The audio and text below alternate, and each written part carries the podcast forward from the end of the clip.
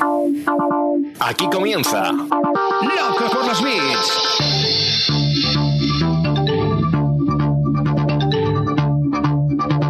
El podcast de e-commerce y marketing online de Emiliano Pérez Ansaldi.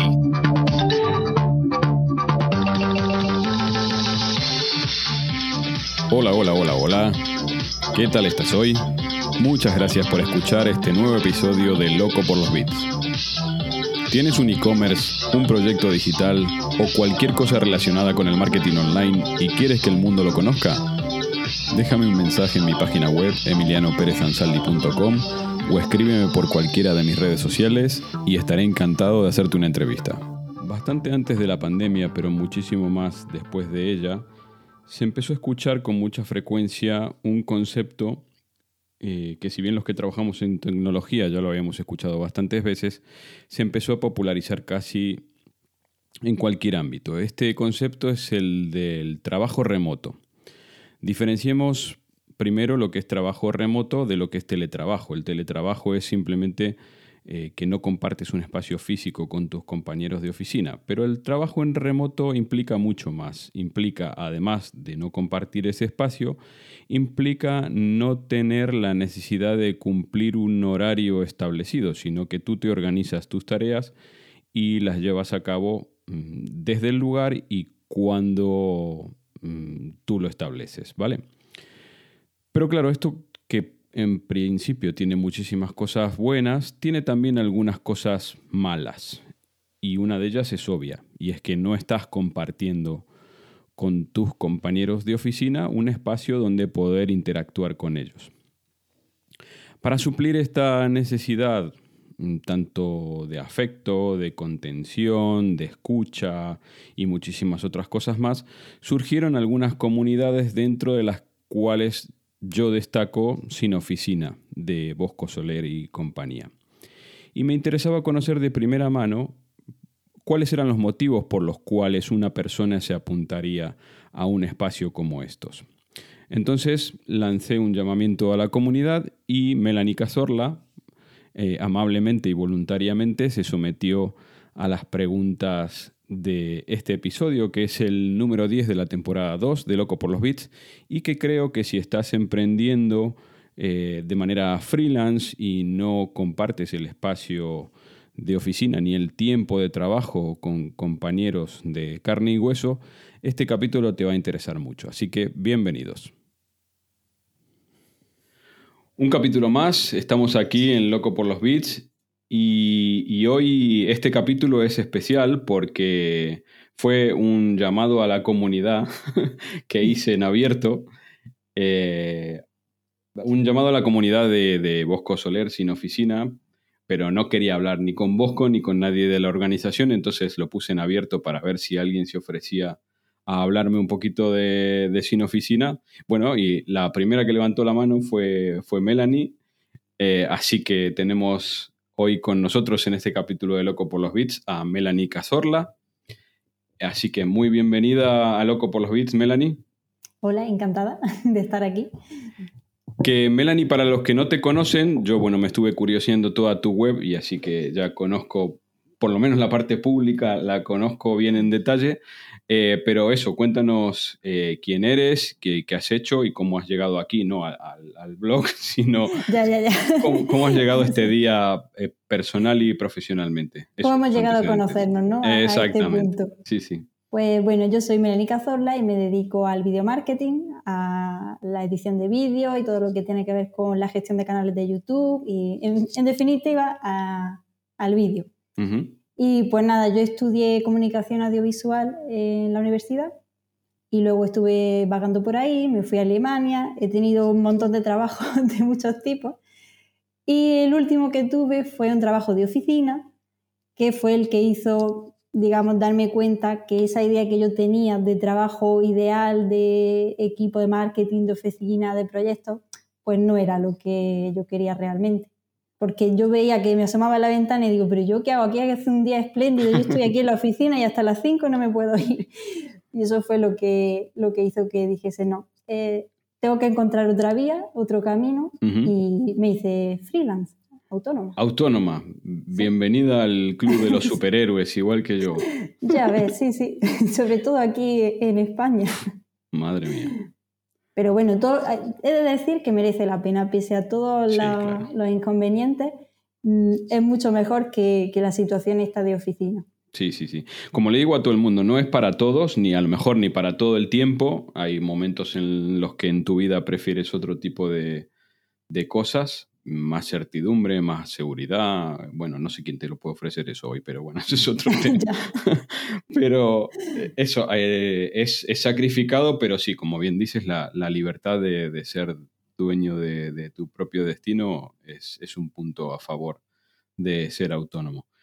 Eh, te voy a contar un secreto. Mi primera empresa, yo tenía 22 años nada más, fue de edición de vídeo. Anda, mira. Editaba en beta, así que no sé si, no sé si lo has llegado a conocer eso tú. Eh, bueno, a ver, los conceptos al final se acaban aprendiendo, pero no he llegado a trabajar en nada de eso. Te, lo enseñaron un poco como, bueno, y esto es lo que había antes. Teníamos un, eso sí, teníamos un ordenador ya para, hacerlo, pero obviamente que introducía efectos de, transiciones y texto y poco más. Para, para meter un, logo, por ejemplo, había que cortarlo, troquelarlo. Te estoy hablando de, la prehistoria, prehistoria. ¿eh? Ponerlo sobre un croma y después poder introducirlo eh, no sé si llegaste a ver, aunque sea en un museo, un ordenador Amiga. ¿Te suena? No, me suena el nombre, pero no creo que no pues, lo he visto. Pues con eso, con eso lo hacíamos. Te estoy hablando del año 95. Así que hace muchísimo, muchísimo tiempo. Em, Melanie, te he convocado aquí para hablar de la comunidad creada por Bosco Soler, otro arquitecto, aunque él sí se recibió, yo no. Eh, yo me recibí de licenciado en publicidad. Eh, fui, por, fui por la otra vía. Teníamos ingresos eh, equivalentes, pero en el momento de decidir si arquitectura o publicidad, yo me dediqué a la publicidad. Bosco sí, aunque tampoco ejerció nunca, creo. Mm, no estoy segura, pero me suena que no. Me parece que no, que no ejerció, mm. que no ejerció nunca. bueno, creó una comunidad hace unos años que llamada Sin Oficina, y ese es el motivo por el que te he convocado, ¿no? La primera pregunta es clave y yo creo que es trascendental. ¿Por qué te has sumado a Sin Oficina? Pues la verdad es que eh, cuando lo estaba pensando, realmente es que no tengo un, motivo así, claro. Yo eh, cuando estaba en esta situación de que quería cambiar, pues lo típico, te metes en internet, empiezas a buscar opciones y di con muchos emprendedores, di con muchos tipos de blogs, muchos cursos, algún que otro vende humo. y acabé eh, conociendo a Joan Boluda. Y pues escuché su podcast, sí, es, muy común también en, gente de sin oficina. Y hice un curso que había hecho Bosco Soler, que no sé si era de diseño o nomadismo, no sé, era algo así. Y a raíz de ese curso, pues me gustó cómo lo dio y me apunté a la newsletter, creo que fue. Y ese año fue el que él sacó sin oficina. Pero yo todavía como que no me convencía la idea, no tenía ni idea ni, de lo que iba a hacer, mucho menos si eso me podía ayudar. Pero al año siguiente ya sí que fue cuando me uní. Así que hace tres años creo yo que, que me uní a Sin Oficina.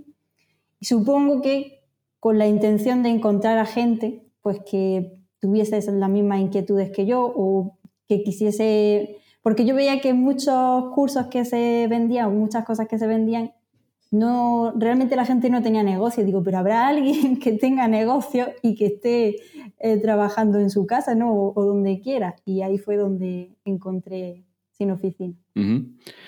Vale, esa fue la, primera motivación, ¿no? Entonces, más allá de, justamente como decías, para compartir un, un espacio, eh, ¿qué servicios te aporta a ti sin oficina que eran prioritarios al momento de decidirte, bueno, vamos a, pagar la cuota y vamos a meternos en sin oficina? Yo creo que sobre todo conocer a otra gente, porque yo nunca he tenido redes sociales, nunca he tenido contactos y digo, ¿cómo me doy a conocer? ¿Cómo consigo yo esos primeros clientes? Y sobre todo era eso, porque las formaciones tampoco no sé siquiera si había al inicio, me suena que eran poquitas, pero no fue el motivo prioritario, era sobre todo por las personas que había dentro y por ver si salía algún proyecto o, algún cliente. Ah, o sea que tenías, tenías, un, tenías un objetivo, ¿no? Más que nada, eh, una parte era suplir, bueno, la, parte de falta de marca personal que, traías por no tener redes sociales y eso, ¿no? Sí, eh, digamos, aprender de otro y a la vez si surgía algo, si había algún proyecto, porque, no sé, supongo que estar en el grupo al final siempre acaban surgiendo proyectos, alguien te puede recomendar o un poco darte a conocer. Como te comentaba fuera del, micrófono, bueno, no, en realidad fuera del micrófono, no, pero antes de darle al botón de, grabar, em, yo era, bueno, director de marketing y socio de una agencia de marketing digital hasta diciembre del 2020, antes de, venderla a una agencia más grande. Mm. Y mm, a pesar de que antes de la pandemia teletrabajábamos por las tardes, durante el proceso de confinamiento y después durante la pandemia pasamos a, teletrabajar todos, ¿no? en ese momento éramos 12 personas. Y los que, lo que nos pasaba justamente, a pesar de que todos nos, conocíamos personalmente y habíamos hecho una, un, espacio común donde, donde poder trabajar eh, al menos durante las mañanas antes de, la pandemia, bueno, con dos chicos no, que teletrabajaban ya desde siempre, vivía uno en Valencia y otro en, y otro en Andalucía, pero sí que nos faltaba eso, ¿no? Del de el contacto del día a día en un espacio, en un espacio de oficina. Entonces, la siguiente pregunta va más enfocada a eso. O sea, eh, está muy bien esto de teletrabajar, tiene un montón de beneficios, también tiene algunas, que, algunas cosas que son malas, y una de las cosas principalmente malas que tiene es que se pierde un poco el, el trato humano, el del día a día, el de bajamos a tomar un café, que esto no nos sale, o, yo qué sé, o tirarse los trastos a la cabeza sin más, porque tenemos opiniones diferentes.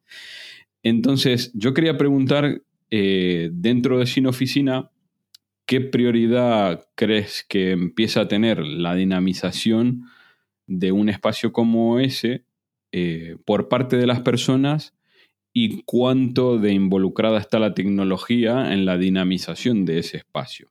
¿Sí? O por lo menos qué peso le das tú a la parte tecnológica y a la parte de los dinamizadores que sé que tiene y muy buenos. Pues, a ver, tampoco sabría decirte, pero bueno, por decir un porcentaje. No, bueno, no hace falta que sea un porcentaje, sino yo que sé, que me digas, mira, esta parte la tiene bien contemplada la tecnología, pero esto, si no lo hace una persona, no sale adelante, por ejemplo.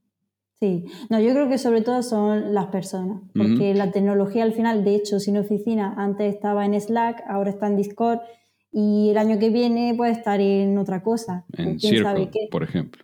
Realmente yo creo que lo que forma la comunidad son las personas. La tecnología solamente te ayuda pues, a crear, eh, si quieres, un canal de voz o un canal de vídeo o, digamos, facilitar esa conexión, pero creo que sobre todo son las personas. Es lo que realmente hace la comunidad.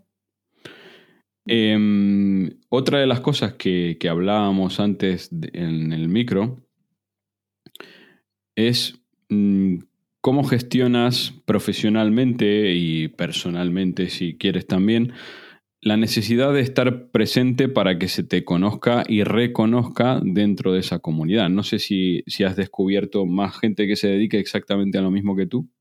No sé si las has descubierto. Eh, sí, al principio no, no sé si es que yo no llegué a conocerlo o que no hablaban tanto, pero en los últimos meses sí que hay bastante gente que se dedica a cosas parecidas y que pues le he escrito yo directamente de, oye, me gustaría saber qué hace o cómo podemos colaborar y y al final pues crear conexión. Sí, por eso yo, yo quería saber más que nada eso, si tienes alguna rutina, porque más allá de, mm. yo estoy en, diferentes grupos de, Slack y de Discord también, de comunidades, mm.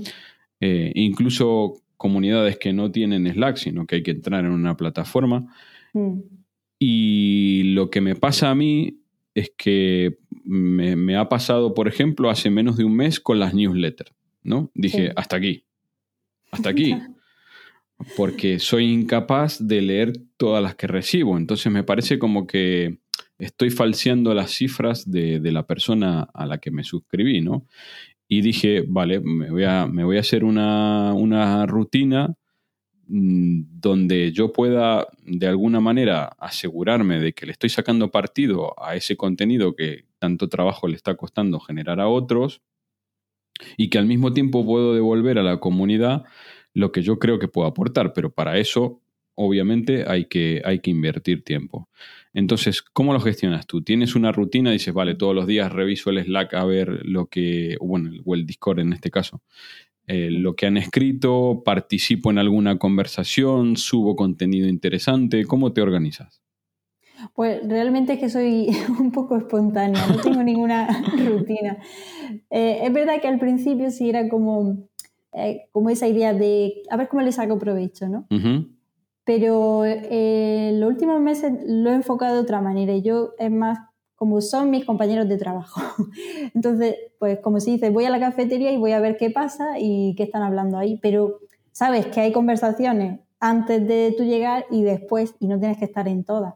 Y esto es un poco así. Hay muchísimos mensajes en muchos canales y no puedes estar en todos porque no da tiempo.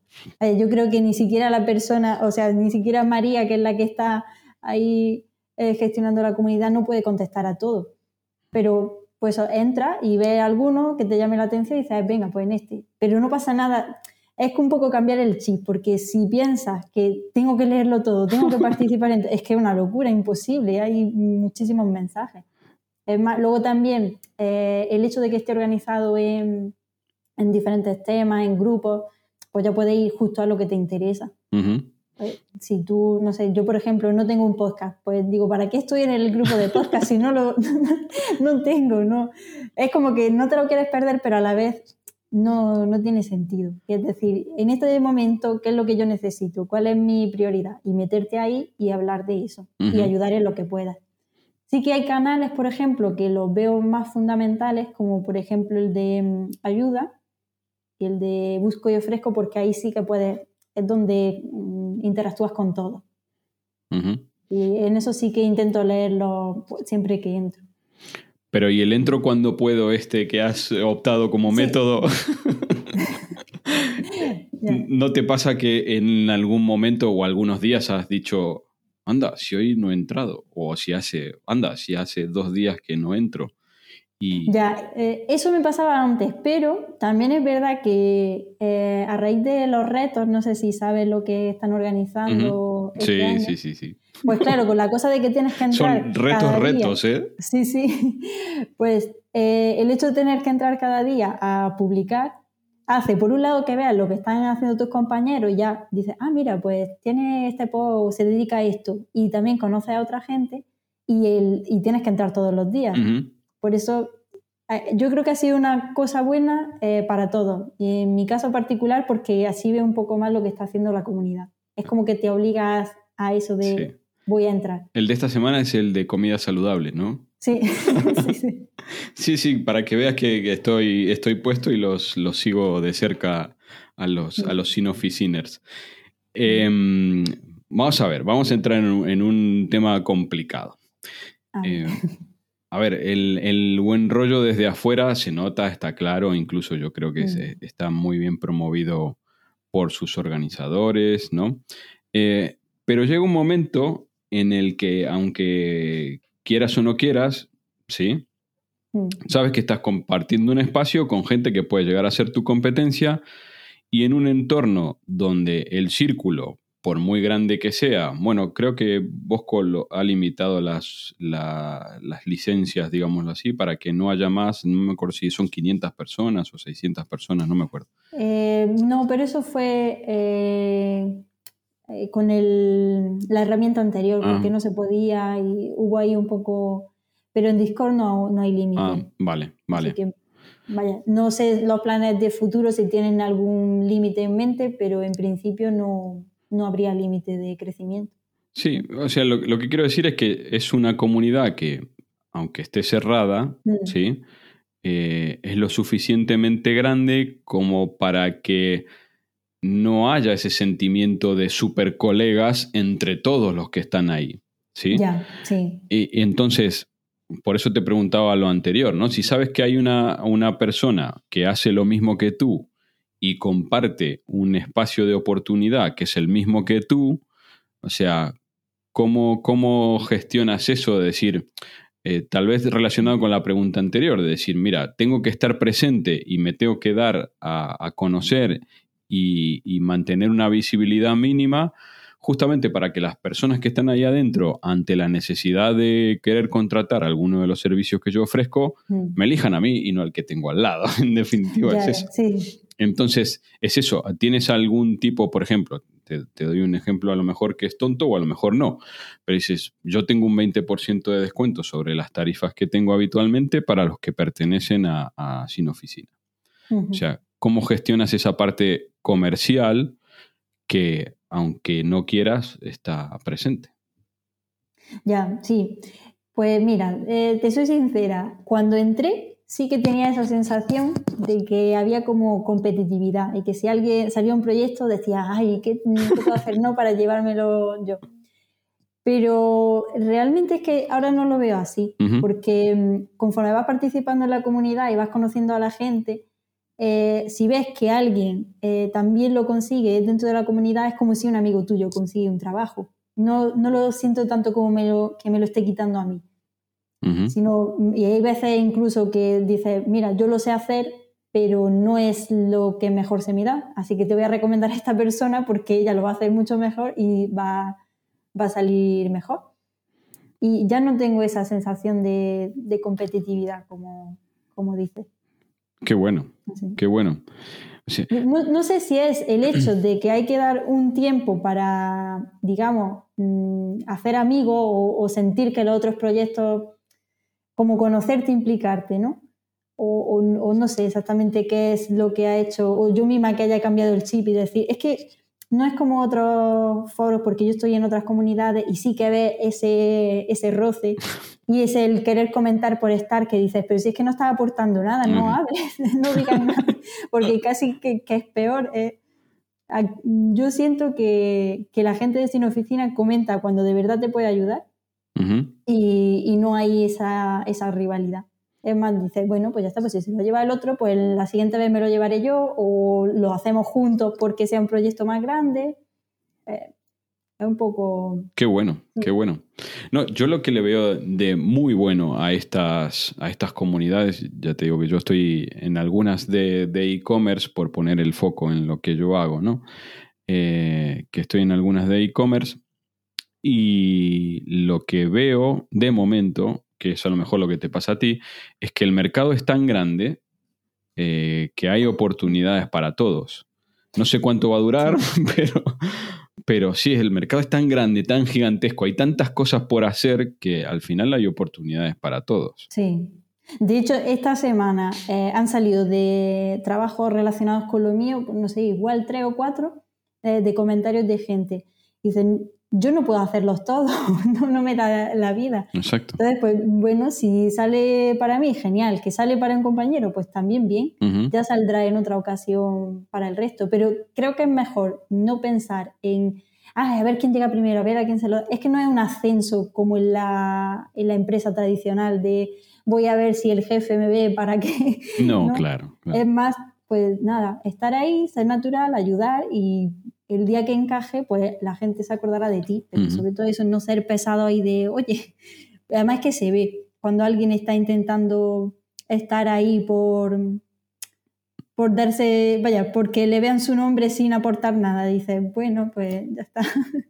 Sí, eh, tenemos un, un, carácter particular los, los españoles. Yo ya me considero español casi media vida viviendo aquí. Tenemos un carácter particular que para algunas cosas es malo, eh, pero otras es muy bueno. Y eso, el de la no competencia y no intentar pisar a otro por encima de, mm. todas las cosas, es, es muy bueno. Eh, tengo amigos que viven en Estados Unidos y una comunidad así en Estados Unidos sería una carnicería. Ya. O sea, ahí todo el mundo eh, está buscando la manera de anticiparse profesionalmente a otro, porque es eso, en la oportunidad le va la vida. Entonces, Claro, sí. Mm. Mira, yo hablo mucho, eh, eso, otro sin oficiner, eh, hablo bastante seguido con Jaime Mesa, no sé si te suena. Sí, sí. Vale, hablo mucho con él y de hecho hacemos, tenemos un servicio que es exactamente igual, los dos, que es la configuración de automatizaciones por, por email marketing, ¿no? Y hablamos hace, hace un tiempo porque dijimos justamente lo que acababas de decir, ¿no? Es decir, ¿cómo lo haces tú? ¿Cómo lo hago yo? Eh, ¿Cuánto cobras por este servicio? ¿Sabes más o menos que por los años de, profesión y por la, terminación objetiva de cómo queda el trabajo, te puedes comparar perfectamente con otro? Y dices, mira, para esas conversaciones viene genial este, estos espacios porque ¿a, ¿a quién le preguntarías que no fuese un lugar así? Hombre, no vaya a tu competencia a decirle, oye, porque realmente eh, eso sí que es competencia fría. Aquí es, es competencia, pero son colegas. Entonces les puedes preguntar y decir, mira, es que no sé qué pasa, eh, a ver si nos podemos reunir. Exacto. Sí, sí, sí. O cuánto cobras tú, yo creo que estoy por debajo de mercado, por encima de mercado. Se me están cayendo muchas propuestas, ¿cómo las encaras tú? Sí, sí, sí. sí. De hecho, ya te digo que lo, lo hemos hecho eso con, con Jaime y, hemos sacado unas conclusiones buenísimas. ¿eh? O sea, ahora todo el mundo que, que, nos contrate a los dos se va a sorprender de que tengamos el mismo precio. Claro, oye, pero... bueno, no está mal, yo qué sé. Es, es eh, ya te digo, es una de las cosas buenísimas que tienen esos espacios. Sí, o al final es que se da en el mismo sitio el que acaba de llegar y el que lleva mucho tiempo. Exacto. Y si todos están dispuestos a dar, pues ahí es como se crea una buena relación y ayuda a los demás. Exactamente. Que, mm, y hablando de un paso mm, siguiente a esto, tú te has marcado, aunque más no sea, no por escrito, pero te has marcado mentalmente algunos KPIs de, desarrollo de, tu vida, entre comillas, dentro de Sin Oficina? O sea, yo qué sé, para que me signifique que no estoy perdiendo el tiempo o que estoy simplemente por estar, eh, tengo que conseguir X propuestas al mes o al año, mm. que sean de un valor determinado. Al final todos tenemos la mala costumbre de querer comer todos los días, ¿no? Ya. Entonces. Vaya costumbre. Sí, sí, eso es una mala costumbre, malísima costumbre, pero bueno. Y la gente de Iberdrola tiene la mala costumbre de querer cobrar las facturas de la luz y esas cosas. Eh, sí, sí. entonces, ¿te has marcado algunos objetivos, algunos KPIs para hablar en términos de, marketing o, no? ¿O simplemente dejas fluir tu actividad? Eh, no, así que eh, al principio cuando yo entré era muy espectadora y solo leía y no, participaba tanto. Pero en este último año sí que dije, joder, que tengo ahí una herramienta que eh, hay que aprovecharla. Y de hecho hace poquito puse anuncio de que quería crear un mastermind de negocio y he conocido a gente estupenda. Y es decir, mm, tienes que implicarte porque si no, no... Es como todo, cuanto más te impliques, más te aporta pero eh, no tengo como un, digamos, tengo que escribir tantos mensajes o tengo que hacer tanto, cerrar tantos negocios, pero sí, pues, estar ahí presente. Em, vale, eso, mira, justamente la pregunta que, viene tiene que ver con el límite, de, no de disco, sino de gente. Eh, ¿Crees que estas comunidades tienen un, tienen un límite como para llegar a ser viables de, organizar, de coordinar o que da igual la gente que, esté dentro? Pues es difícil. Yo creo que en, algún momento tiene que haber un límite, no puede haber una comunidad de un millón de personas, ¿no? Pero no sabría decir tampoco eh, cuál es el límite, si hay un límite exacto. Ahora mismo yo creo que va bien, también es verdad que no todos los miembros participan de la misma manera, no sé qué pasaría si todos escribiesen eh, todos los días. Pero bueno, mm, también se me ocurre que conforme vaya creciendo, cada vez los grupos serán más específicos. Pues ya no solo será hablar de, por ejemplo, un canal de marketing, sino marketing en estas redes sociales, marketing en lo que sea. Y cada vez serán más específicos. Pero por ahora, vaya, yo creo que pueden crecer mil personas y, no habría problema. Ya no sé si más de mil es, es complicado. Sí, claro. Eh, y la última. Em, ¿Qué crees que le falta para tu gusto así en oficina, independientemente de, de si es factible técnica o económicamente? Sí, pues muy fácil, además no cuesta dinero. A ver. Porque eh, a mí me da la sensación de que la mayor parte de las formaciones y charlas están enfocadas en las tardes. Y yo por las tardes no puedo participar. Eh, o la gran mayoría de tardes no puedo. Entonces eso es una cosa que creo que se podría mejorar, porque ahora mismo están la mayoría, de hecho son los miércoles, y yo no suelo tener los miércoles, pues me da rabia porque me las pierdo. Claro. Y si se graba, bueno, lo puedes ver después, pero hay otras cosas que me gustaría participar y si siempre son en la tarde, pues eh, digamos el, el único punto negativo que le veo. Bueno, que pues eso es facilísimo de Sí, resolver. eso es eh, hacer unas por la mañana, otras por la tarde, otras Exacto. O- o- fin de semana. Es que o habrá en dos gente que- turnos, claro. claro, habrá gente que le venga bien en otro horario, también hay gente de Latinoamérica. Igual Ujú. ellos dicen, oye, pues si lo hacéis, qui- quizás sean las tardes por eso, no lo sé. Sí, probablemente. Pero bueno, se puede turnar un poco. Sí, o dos turnos, o hacer sí. dos turnos horarios Sí. y, y eso. O tres de madrugada para los insomnes. También. Yo creo que eso es eh, la pega que yo le pondría, que no le saco todo el provecho que me gustaría por eso. Pues eso, Bosco, cuando escuches el, el podcast este... Eso, pon alguna cosa. por- Bueno, pusieron sin bloqueos por la mañana, que es una sesión así de hablar tipo cafetería, ¿no? Ujú. Pero las reuniones cuando viene gente importante o las formaciones siempre son por la tarde. Y- es el- la única pega que le pongo. Vale, pues eso, yo quería, quería hablar con, con alguien de, de dentro que, que esté participando, sobre todo para resolver, como te has dado cuenta, inquietudes que me surgen a mí también Mm. en- de compartir estos espacios. Cada vez somos más, no sé si mm, por suerte o por desgracia, cada vez somos más las Mm. personas que, que estamos trabajando todos los días solos de- desde casa y creo que estos espacios son importantes mm, para eso, para salir de, de la cueva, como digo yo, Sí. salir de la cueva, hablar con pares, ya digo, profesionalmente tiene mucho valor porque si te atascas con alguna cosa y dices, ¿cómo lo has resuelto? Y en general la gente te responde, así que me parece que tiene mucho valor y todavía les queda mucho por crecer. Han salido como, como setas también, Sí, un montón. Al final uno tiene que terminar decantándose por la que le, por la que cree que es más afín a sus intereses, ¿no? Mm. También es que ellos tienen la ventaja de haber encontrado, no sé si es por la manera en la que ellos lo gestionan o las personas que están dentro, pero que dan mucho sin esperar nada a cambio. Y eso es muy difícil de conseguir. Sí, sí. Como, como todo en esta vida, al final la tecnología termina siendo un commodity al alcance de cualquiera, pero Mm. las personas son lo que lo Sí. hacen diferente. Totalmente. Sí, sí, sí, sí.